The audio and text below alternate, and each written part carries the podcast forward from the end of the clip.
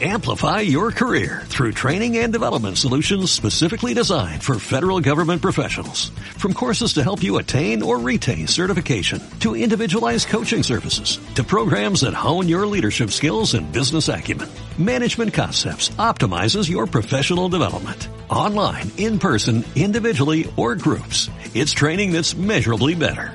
Learn more at managementconcepts.com. That's managementconcepts.com. Hola, este es el podcast de Atuk.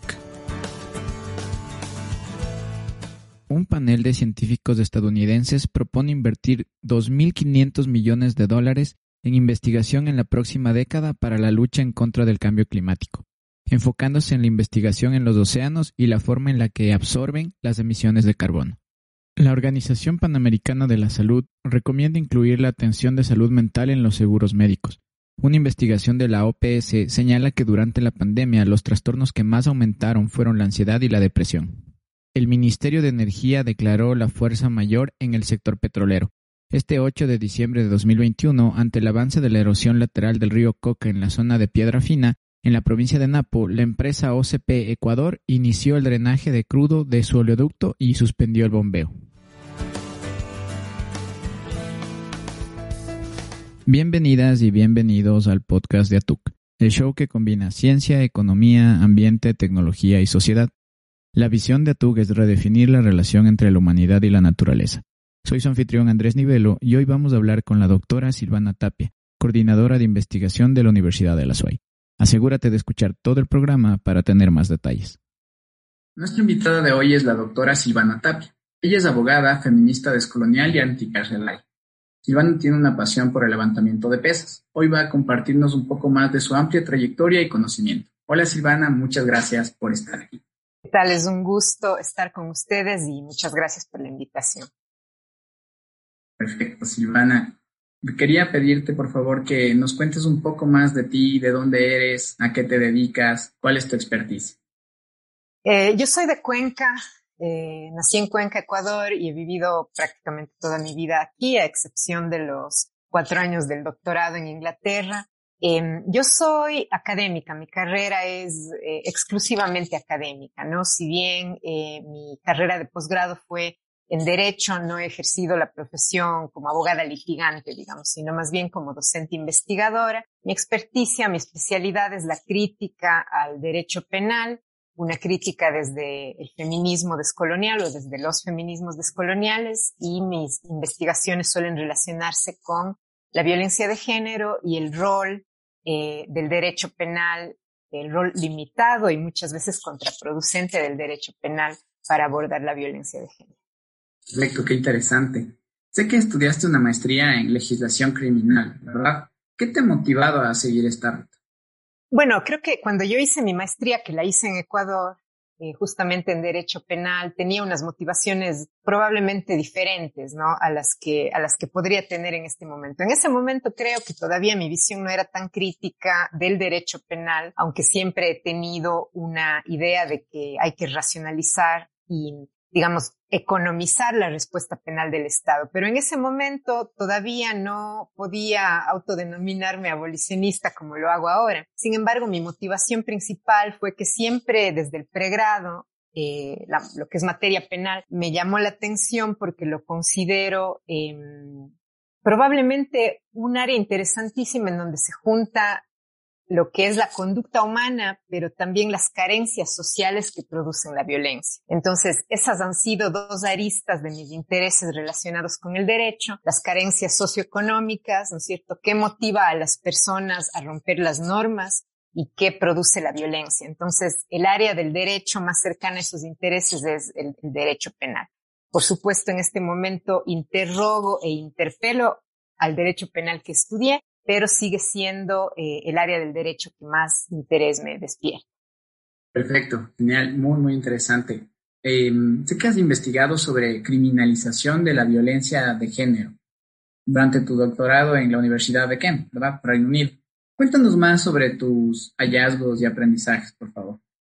Eh, bueno, mi investigación en para mi doctorado empezó como un interés en las motivaciones de diversos tipos que pueden tener las mujeres autoidentificadas como feministas y que están involucradas en lobbying político o en legislatura, ¿verdad? ¿Qué es lo que motiva a las mujeres autoidentificadas como feministas a pedir más criminalización, ¿no? Ahora, esto podría parecer una pregunta con una respuesta obvia que sería las feministas quieren la criminalización de la violencia de género porque esa es la manera de hacer justicia frente a la violencia de género. No obstante, eh, yo tenía ya un conocimiento relativamente informado en ese punto de mi vida sobre los límites y contradicciones del derecho penal, sobre cómo el derecho penal produce violencia contra grupos sociales ya marginalizados. Em, y, tenía una curiosidad de entender cuáles son las argumentaciones que se hacen desde el feminismo, teniendo en cuenta que los feminismos son en gran parte movimientos por la emancipación y los movimientos por la emancipación a su vez son movimientos críticos del status quo. Y el derecho penal es parte del status quo. Entonces a mí siempre me pareció que existía un nivel de contradicción, un nivel de paradoja y la paradoja por supuesto es el primer eh, la primera pista de que nos encontramos ante, ante algo interesante que investigar, ¿no? Entonces, eh, los hallazgos finalmente fueron sorprendentes para mí. Yo hice una investigación empírica que involucró métodos sociológicos y etnográficos y conversé con muchas de las mujeres que intervinieron en la creación del Código Penal de 2014, en donde se criminalizaron algunas formas de violencia de género nuevas y otras que habían sido antes delitos menores o contravenciones. Mis hallazgos eh, se relacionaron con el papel del discurso de los derechos humanos en los argumentos de los sectores que podríamos llamar progresistas pidiendo más criminalización. ¿Por qué? Porque el discurso de los derechos humanos es un discurso que ha ido cambiando y contemporáneamente es un discurso que considera que la respuesta de los estados a la vulneración de derechos humanos debe ser la investigación penal y la persecución penal y por ende el castigo penal, ¿no? Entonces, finalmente, em, mi hallazgo me sorprendió en el sentido de que si bien muchas personas podemos ver al discurso de los derechos humanos como siempre benigno, em, siempre progresista, digámoslo así, siempre emancipatorio, también hay un elemento punitivo en el discurso de los derechos humanos y eso hace que muchos sectores que podríamos llamar progresistas y críticos del status quo eh, también a su vez pidan más castigo penal. Entonces, ese es por supuesto un resumen muy somero de cuatro años de investigación, pero por allí estuvieron los hallazgos.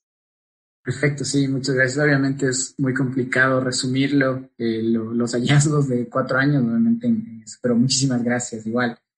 Quería preguntarte, bueno, la desigualdad y la violencia de género son problemas muy fuertes en Ecuador y en Latinoamérica en general, ¿no es cierto? Que se arrastran por ya varios años, por siglos. ¿Por qué no podemos superarlos fácilmente? Bueno, creo que esta es una pregunta, es compleja porque el fenómeno es complejo y por supuesto es un fenómeno multidimensional. Creo que la violencia de género es un problema global en realidad, ¿no? A veces relacionamos a la violencia de género con el llamado tercer mundo, pero es un problema global. Por supuesto, en zonas eh, y países que tienen una, que tienen más carencias económicas, cualquier tipo de violencia es más grave porque las personas tienen menos recursos para superar los problemas, ¿no? ¿Por qué no podemos superar fácilmente problemas como la violencia de género? Porque son problemas que tienen raigambres de distintos tipos. Unas, algunas de esas raigambres tienen que ver con em, las jerarquías sociales que existen, eh, con cómo concebimos los roles de género, por ejemplo, qué es lo propio de la feminidad, qué es lo propio de la masculinidad.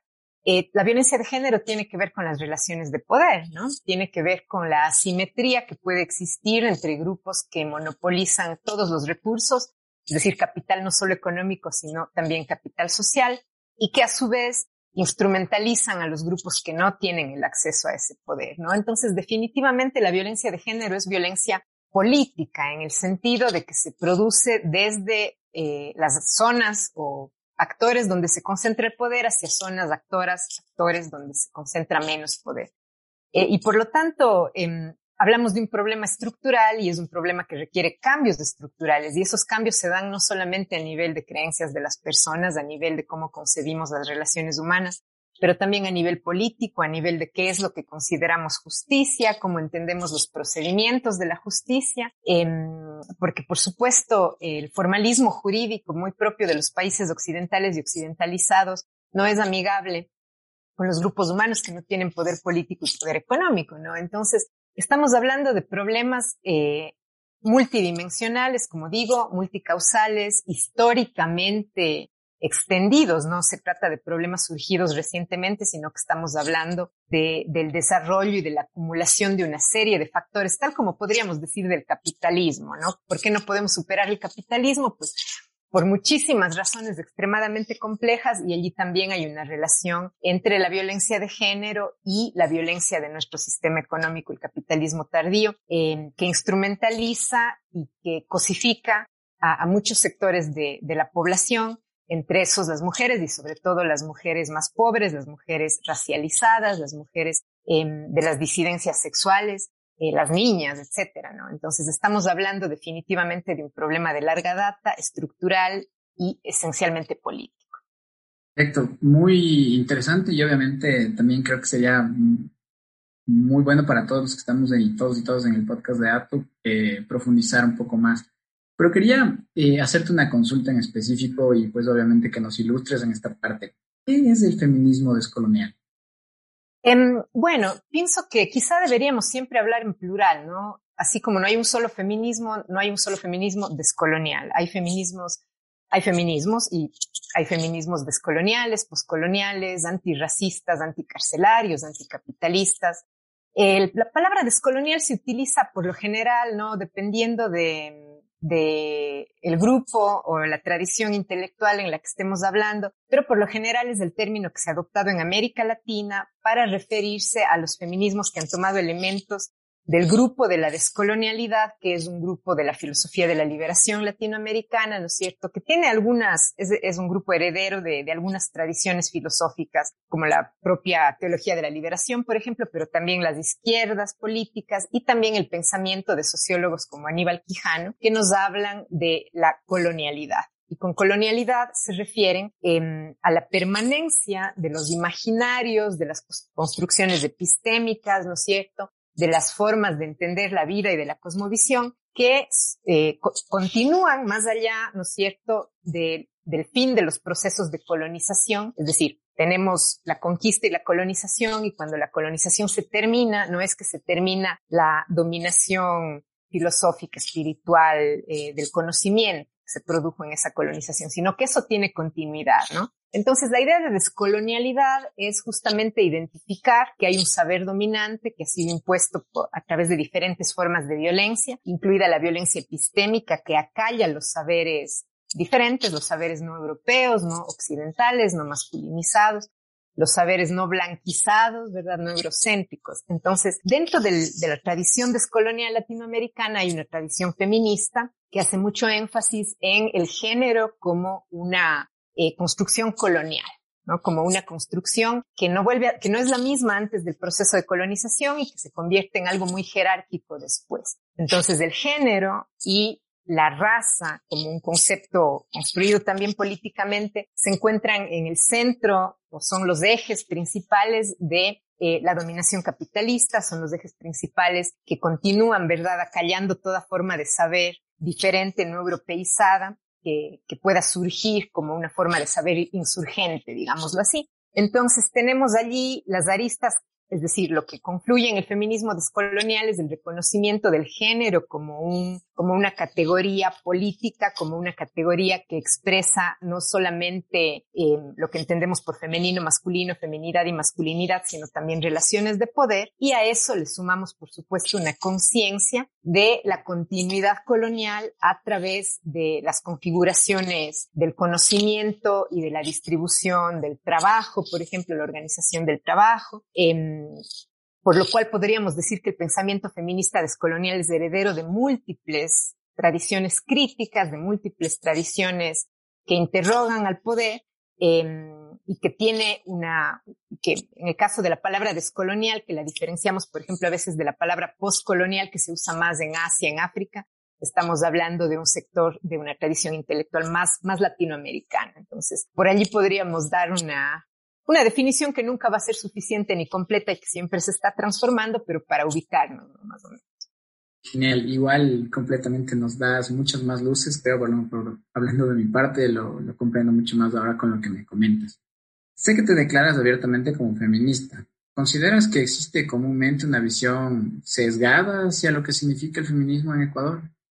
Desde el momento en el que tratamos de, bueno, desde el momento en que decimos el feminismo, ya tenemos algún nivel de distorsión, ¿no? Porque como digo, eh, no todas las personas que se autoidentifican como feministas piensan igual o pensamos igual. Por eso es que yo, por ejemplo, en mi biografía de Twitter, que es la única red social que utilizo, aclaro, ¿no? Feminista descolonial anticarcelaria, porque por supuesto que hay feminismos liberales, hay feminismos que pueden tener una agenda emancipadora en términos de derechos civiles y políticos, pero no económicos, por ejemplo. Por lo tanto, es perfectamente posible que exista una, una mujer que se autodefina como feminista, pero que su agenda sea una agenda de derecha, por ejemplo, ¿no?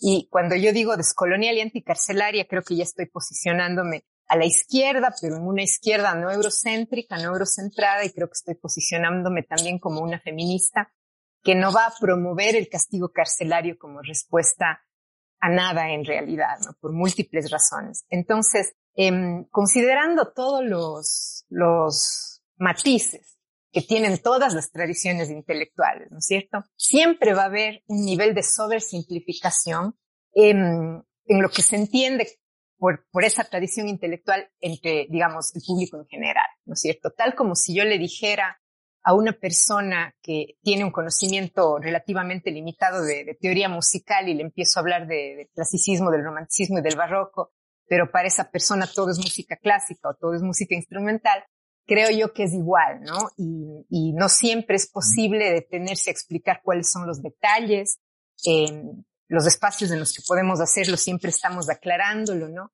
Pero eh, yo sí trato de, de, de, sobre todo, marcar una diferencia con lo que llamaríamos feminismos hegemónicos, y digo llamaríamos porque en general los pensamientos feministas no son, no son eh, el pensamiento dominante, ¿no es cierto? Pero dentro de los feminismos sí hay unos feminismos que han tenido como más, eh, más repunte, digamos así, en la cultura más popular, ¿no? Y por lo general esos han sido los feminismos liberales, entonces diríamos que dentro del, del, del, underground en el que están los feminismos, hay un underground incluso más profundo, para usar una palabra que, que se utiliza más en la música, ¿no? La música de corriente principal y lo más underground.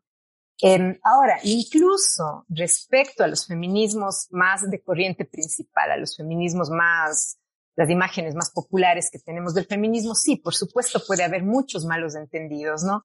Una evidencia de ello es la palabra feminazi, ¿no? La palabra feminazi es una palabra que demuestra en algunos casos de ignorancia, pero en otros casos distorsión deliberada, ¿no? Deliberada porque incluso las feministas más conservadoras, podríamos decirlo así, eh, no van a proponer el exterminio de, de, un grupo humano, ¿no es cierto? O sea, no hay esa, en la, realidad no hay esa convergencia entre, entre la ideología nacional socialista de Alemania o entre el, fascismo italiano y, los feminismos. Entonces, eh, las distorsiones pueden darse en algunos casos por desconocimiento, pero en algunos casos se dan también de manera deliberada, la forma caricaturizada, exagerada y, a veces también malintencionada con la que se puede presentar a cualquier movimiento, incluidas las feministas, y en muchos casos con más violencia, porque tenemos que sumarle al prejuicio eh, el, sentido de amenaza, ¿no es cierto?, que, que, que, supone autoidentificarse feminista en un mundo en donde todavía la autoridad patriarcal sigue defendiendo su territorio. Entonces, siempre hay un nivel de distorsión, un nivel de, de sesgo, en, en, unos casos más que en otros, pero, pero yo creo que en términos generales sí podríamos decir, contra todos los feminismos. Perfecto, gracias por, por, por, aclararnos y una vez más darnos luces, la verdad, en, la primera vez que, que, lo escucho de esta manera y mejor gracias en verdad para, por, por compartirnos. Mm, sé que también has investigado en este último tiempo acerca del impacto de la pandemia de COVID-19 en los derechos de mujeres académicas y científicas ecuatorianas. ¿Cómo ha afectado la pandemia de manera diferente a las mujeres? Hay algunas, eh, algunos niveles, digamos, en los que se produce esta afectación diferenciada, pero creo que uno de los más prominentes en nuestra investigación, que involucró eh, métodos tanto cuantitativos como cualitativos, eh, fue la diferencia en el tiempo de dedicación al trabajo no remunerado. Cosa que no nos sorprendió porque antes de la pandemia ya sabíamos que el ingreso de las mujeres al mercado laboral y al trabajo asalariado no resulta, no ha resultado históricamente y globalmente en una disminución de su dedicación al trabajo del hogar, al trabajo de cuidado, a la planificación de, la economía doméstica, es decir, al trabajo que no se paga, pero que sí es sustancial y esencial para la vida.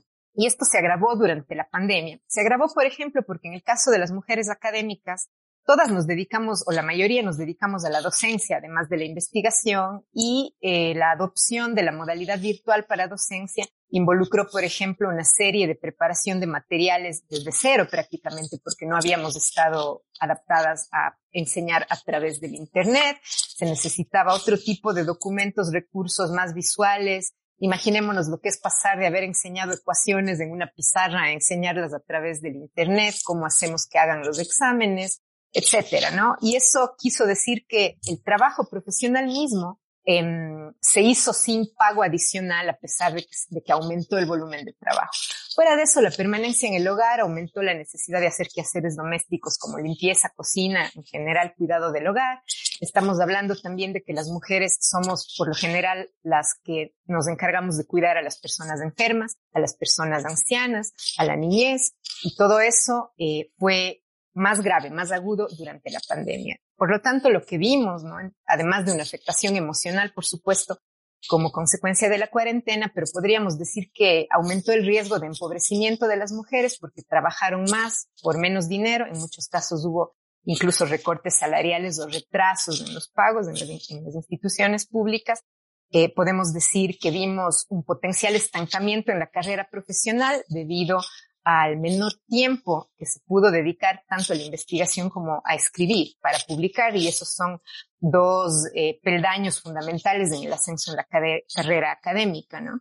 Y em, eh, vimos también, por supuesto, una disrupción generalizada del bienestar integral con una dilución de las fronteras entre el espacio y el tiempo para el trabajo profesional y el espacio y el tiempo para el descanso, para la recreación por lo que podemos resumir eso en una generalizada pobreza de tiempo para las mujeres, ¿no? que también es un criterio feminista para entender mejor eh, la privación económica, socioeconómica en general. Entonces, eh, pensamos que a mediano y largo plazo seguiremos viendo las consecuencias de las cuarentenas y de la pandemia, que ya se ha visto una disminución en la producción académica de las científicas mujeres muy importante tomarlo en cuenta y obviamente que todas y todas las personas que nos están escuchando, en este caso en el podcast de tú, pues lo tomemos en cuenta y también empezar a profundizar en estos temas que son realmente importantes y que a veces no les tomamos la atención necesaria obviamente para socializarlos y, y traerlos hacia, hacia, hacia estos espacios y poder compartirlos. Sé que eres miembro de la Alianza contra las Prisiones de Ecuador y del Grupo Mujeres de Frente. ¿Qué son estas organizaciones y cómo otras personas podrían o podríamos vincular? Eh, bueno, una aclaración antes de, hablar un poquito más. Sí, eh, yo soy miembro de Alianza contra las Prisiones. Mujeres de Frente es una de las organizaciones que es parte de la Alianza contra las Prisiones, pero mi, mi vinculación es con Corredores Migratorios, que es otra de las organizaciones que es parte de la Alianza Paraguas. La Alianza concentra varias organizaciones. Lo que tienen en común las organizaciones que, que se agrupan eh, en la alianza es su sentido de rechazo hacia la respuesta penal como manera de practicar la justicia, como, eh, digamos, nos consideramos organizaciones y personas que enarbolan el abolicionismo penal, es decir, la idea de que es necesario eliminar de la forma como nos organizamos como sociedades al encarcelamiento como, como respuesta a los conflictos que tenemos como sociedades, ¿no? Em, por varias razones, por supuesto, eh, nuestro manifiesto indica muchas de esas razones, pero por ejemplo, porque sabemos que las cárceles están llenas de personas pobres que han tenido carencias en el acceso a la educación, a la salud pública y a muchos servicios que permiten la movilidad social. Sabemos que es el propio Estado el que ofrece muy pocas oportunidades para estos sectores marginalizados y al mismo tiempo los criminaliza y castiga porque sentimos que las cárceles oprimen de manera particular a las mujeres porque quiebran las redes y economías de cuidado que suelen ser aquellas que permiten sobrevivir a las mujeres. al penalizar y encarcelar a una mujer, se penaliza y encarcela también a su familia y a las personas que están, eh, están siendo cuidadas por, por, por, las mujeres. Sabemos que las mujeres somos en una gran mayoría encarceladas por delitos no violentos, como el microtráfico, generalmente no vinculado a las bandas de las que tanto se, está hablando ahora, y también por delitos menores contra la propiedad, por ejemplo, en general delitos no violentos.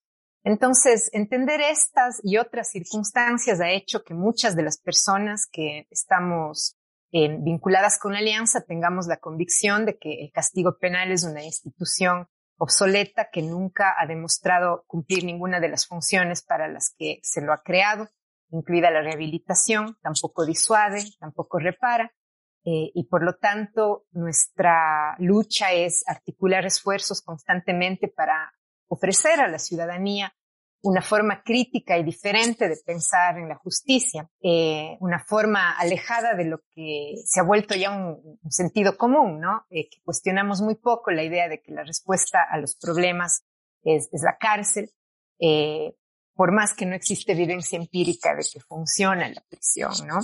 Entonces, em, ¿cómo, ¿cómo vincularse a esto? Bueno, lo que nosotros por lo general hemos hecho es enviar nuestro manifiesto a las personas interesadas. Muchas veces se ha tratado de, por ejemplo, en qué casos no nos hemos podido articular cuando las personas tienen una idea de reformar el aparato penal, pero todavía lo conciben como redimible, ¿no? Como, como posible optimizarlo para que llegue a cumplir los propósitos que se supone que tiene. Pero eh, nosotras y nosotros, al tener experiencia empírica, trabajando con personas encarceladas y trabajando con personas que han estado expuestas a la violencia penal, no sentimos que haya posibilidad de redención. Entonces, por ahí tiene, digamos, simplemente esa comunidad de pensamiento, esa, esa, esa comunidad de convicciones que tenemos y diferentes frentes, por supuesto.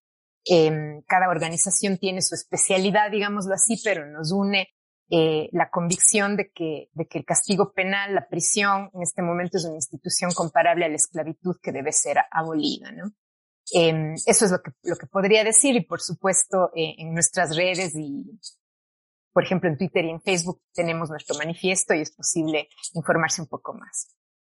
Perfecto, muchísimas gracias. Igual lo vamos a compartir, los vamos a dejar los enlaces en las descripciones de los episodios para que se puedan igual vincular y encontrar toda la información.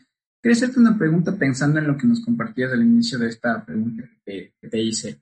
¿El sistema carcelario latinoamericano es sexista dentro y fuera de las cárceles? Creo que todas las instituciones sociales son sexistas en mayor o menor medida, porque estamos hablando de eh, una discriminación, ¿verdad?, contra un grupo humano, en este caso las mujeres y las disidencias sexogenéricas. Entonces, si estamos viviendo en una sociedad patriarcal, patriarcal racista, capitalista, segregatoria, ¿no? Eh, y el sistema penal es una institución que está dentro de, de esta sociedad. Entonces, claro, refleja muchos, yo diría quizá los peores de los males de, de la sociedad más amplia. ¿Por qué? Porque el aparato penal es la legalización de la violencia, ¿cierto? Estamos hablando de violencia que se puede ejercer legalmente a través del Estado y el Estado como aparato que concentra poderes y funciones del gobierno es eh, tiene, por supuesto, la posibilidad de, de, de atropellar muchas veces a, las y los ciudadanos. Entonces, si es que hablamos de aparato carcelario del mismo modo, ¿no? Eh, justamente lo que yo mencionaba hace un momento es que la violencia carcelaria tiene un efecto particular en las vidas de las mujeres por la manera como vivimos y cómo nos organizamos. Pensemos, por ejemplo, en que las mujeres que están en el trabajo informal, o mejor dicho, de las personas que están en el trabajo informal, sin protección, sin relación de dependencia, sin contratos, sin seguridad social, la mayoría son mujeres. En América Latina, en África, en, en muchos sectores del mundo. Y muchas veces la falta de acceso al empleo formal es la que puede llevar a una persona a realizar actos ilegalizados por el sistema, ¿no? Como por ejemplo el comercio de sustancias sujetas a control.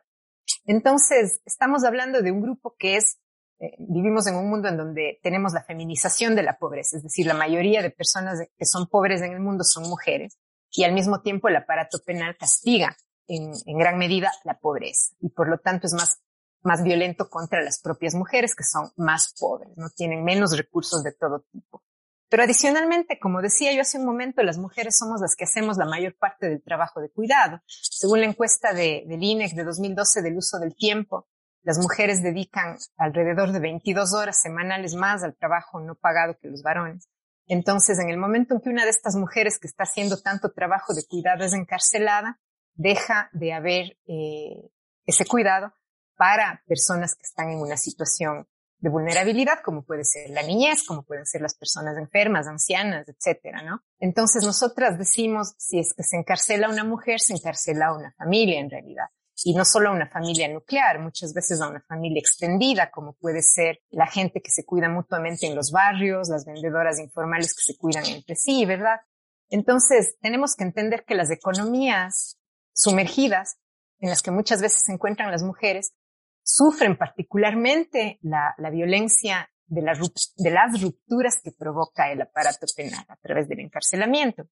Y además, también, eh, por ejemplo, Caleidos, que es otra de las organizaciones que está dentro de la Alianza contra las Prisiones, ha hecho un diagnóstico en el que se ve que en las cárceles de varones, ¿no? Si bien los que están de, adentro son varones, las personas que sostienen esas vidas, o sea, que financian y que proporcionan, que trabajan para poder mantener la vida de la persona dentro de la prisión, son mujeres, en su mayoría, ¿no? Entonces estamos hablando de, una cárcel que violenta todas las redes de cuidado, em, redes que, están fuera del sistema principal y legal, ¿no es cierto?, de, economía, en la economía capitalista. Y en ese sentido, la violencia penal sí es una violencia sexista, sí es una violencia con género, sí es una violencia con secuelas, con secuelas eh, particularmente duras para las mujeres. Perfecto, muchísimas gracias, Igual, por compartirnos. Como siempre, les recuerdo a, las personas que nos escuchan en el podcast de ATU tendremos otro episodio más contigo para hablar a profundidad sobre tu perspectiva acerca de las cárceles y el punitivismo. Al principio nos comentabas que tu pasión es el levantamiento de pesas. Te comentaba que también es algo que es, bueno, no tan común eh, a mi forma de verlo, que lo habíamos comentado, no lo había escuchado. Y quería que nos compartas un poco, un poco más. ¿Cómo te ha influenciado esta pasión en tu vida y trabajo profesional? A ver, yo creo que en general el deporte está mucho más asociado con el trabajo intelectual de lo que nos imaginamos, ¿no? Eh, hay mucha evidencia científica de que eso de que eh, mente sana en cuerpo sano es absolutamente cierto.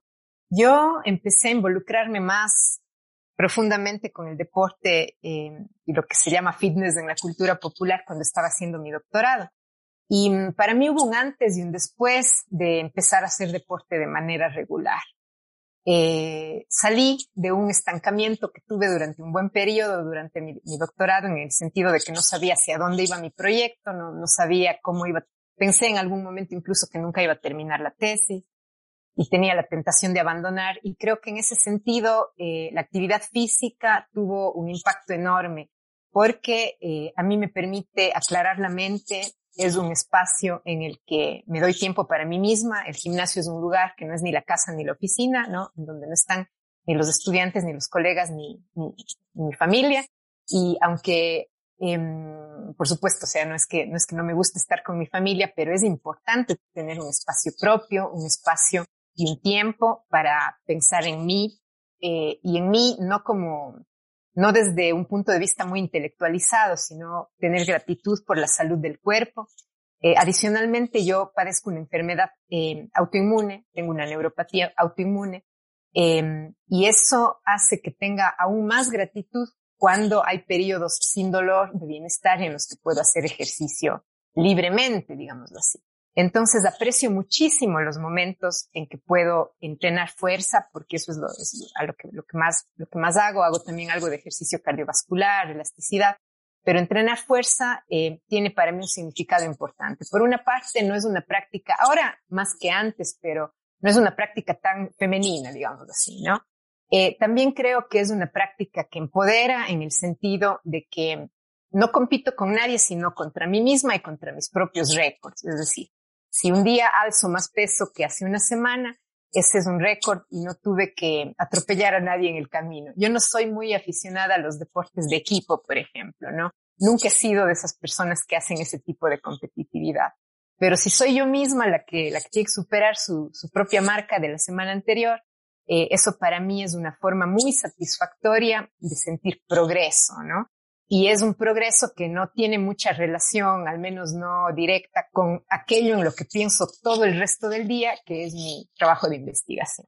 Entonces, para mí es importantísimo el, el digamos, el desfogue físico de la energía, de la, del, del estrés, el dejar de estar sentada tanto tiempo frente a, la, frente a la computadora y cuando regreso del gimnasio, regreso con una mente mucho más dispuesta, mucho más atenta para poder continuar con, el trabajo en lo que queda del día. Entonces, eh, yo creo que, si una recomendación puedo hacerle a la gente que está en la academia, en la investigación y en el trabajo intelectual, es darle al, al, deporte y a la actividad física una importancia similar que al trabajo intelectual, porque no son cosas diferentes, ¿no?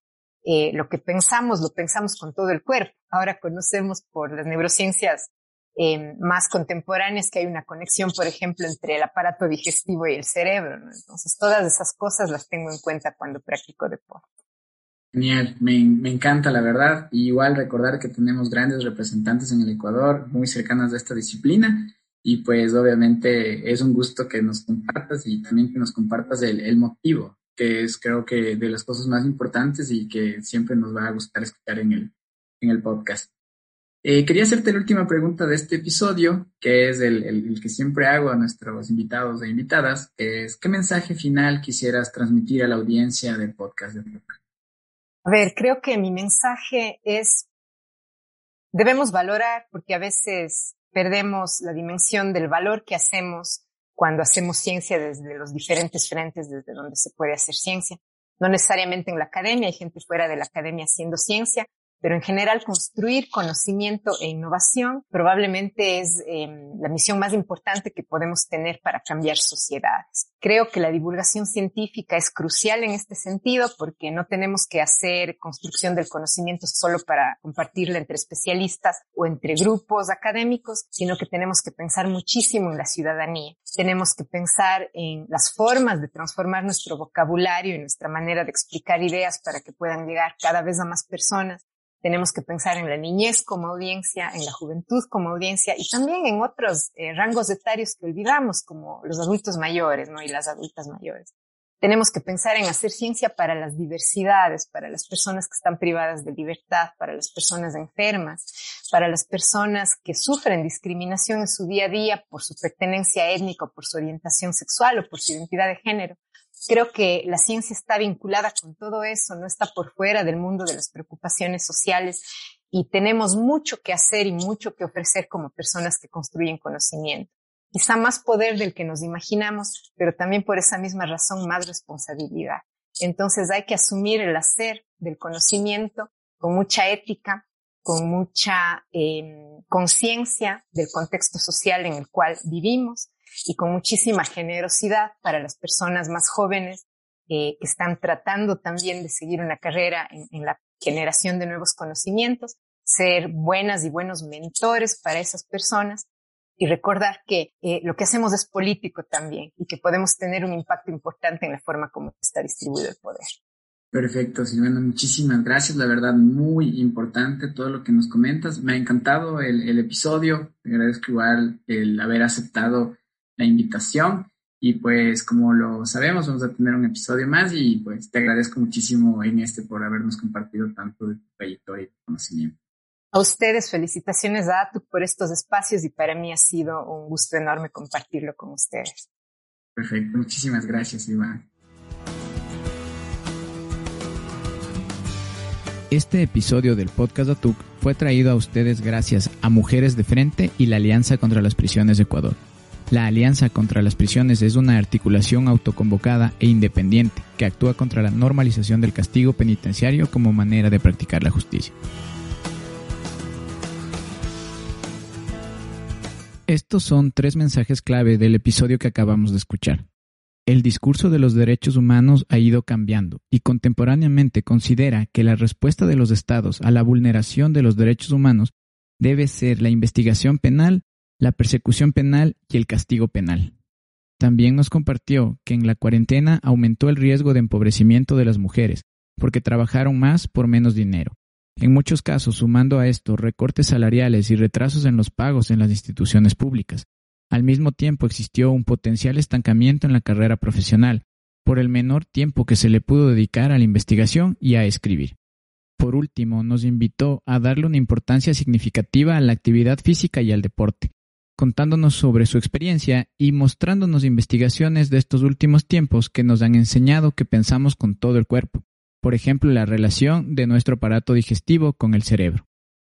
En nuestro próximo episodio del podcast de ATUC conversaremos sobre el término necropolítica y las crisis carcelarias contemporáneas. Visita la página de Mujeres de Frente. Haz clic en los enlaces en la descripción de este episodio.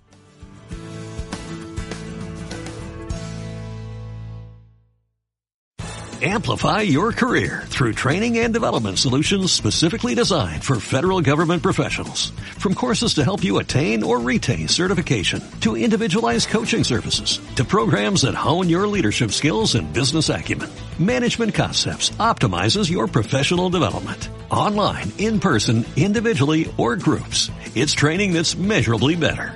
Learn more at managementconcepts.com. That's managementconcepts.com.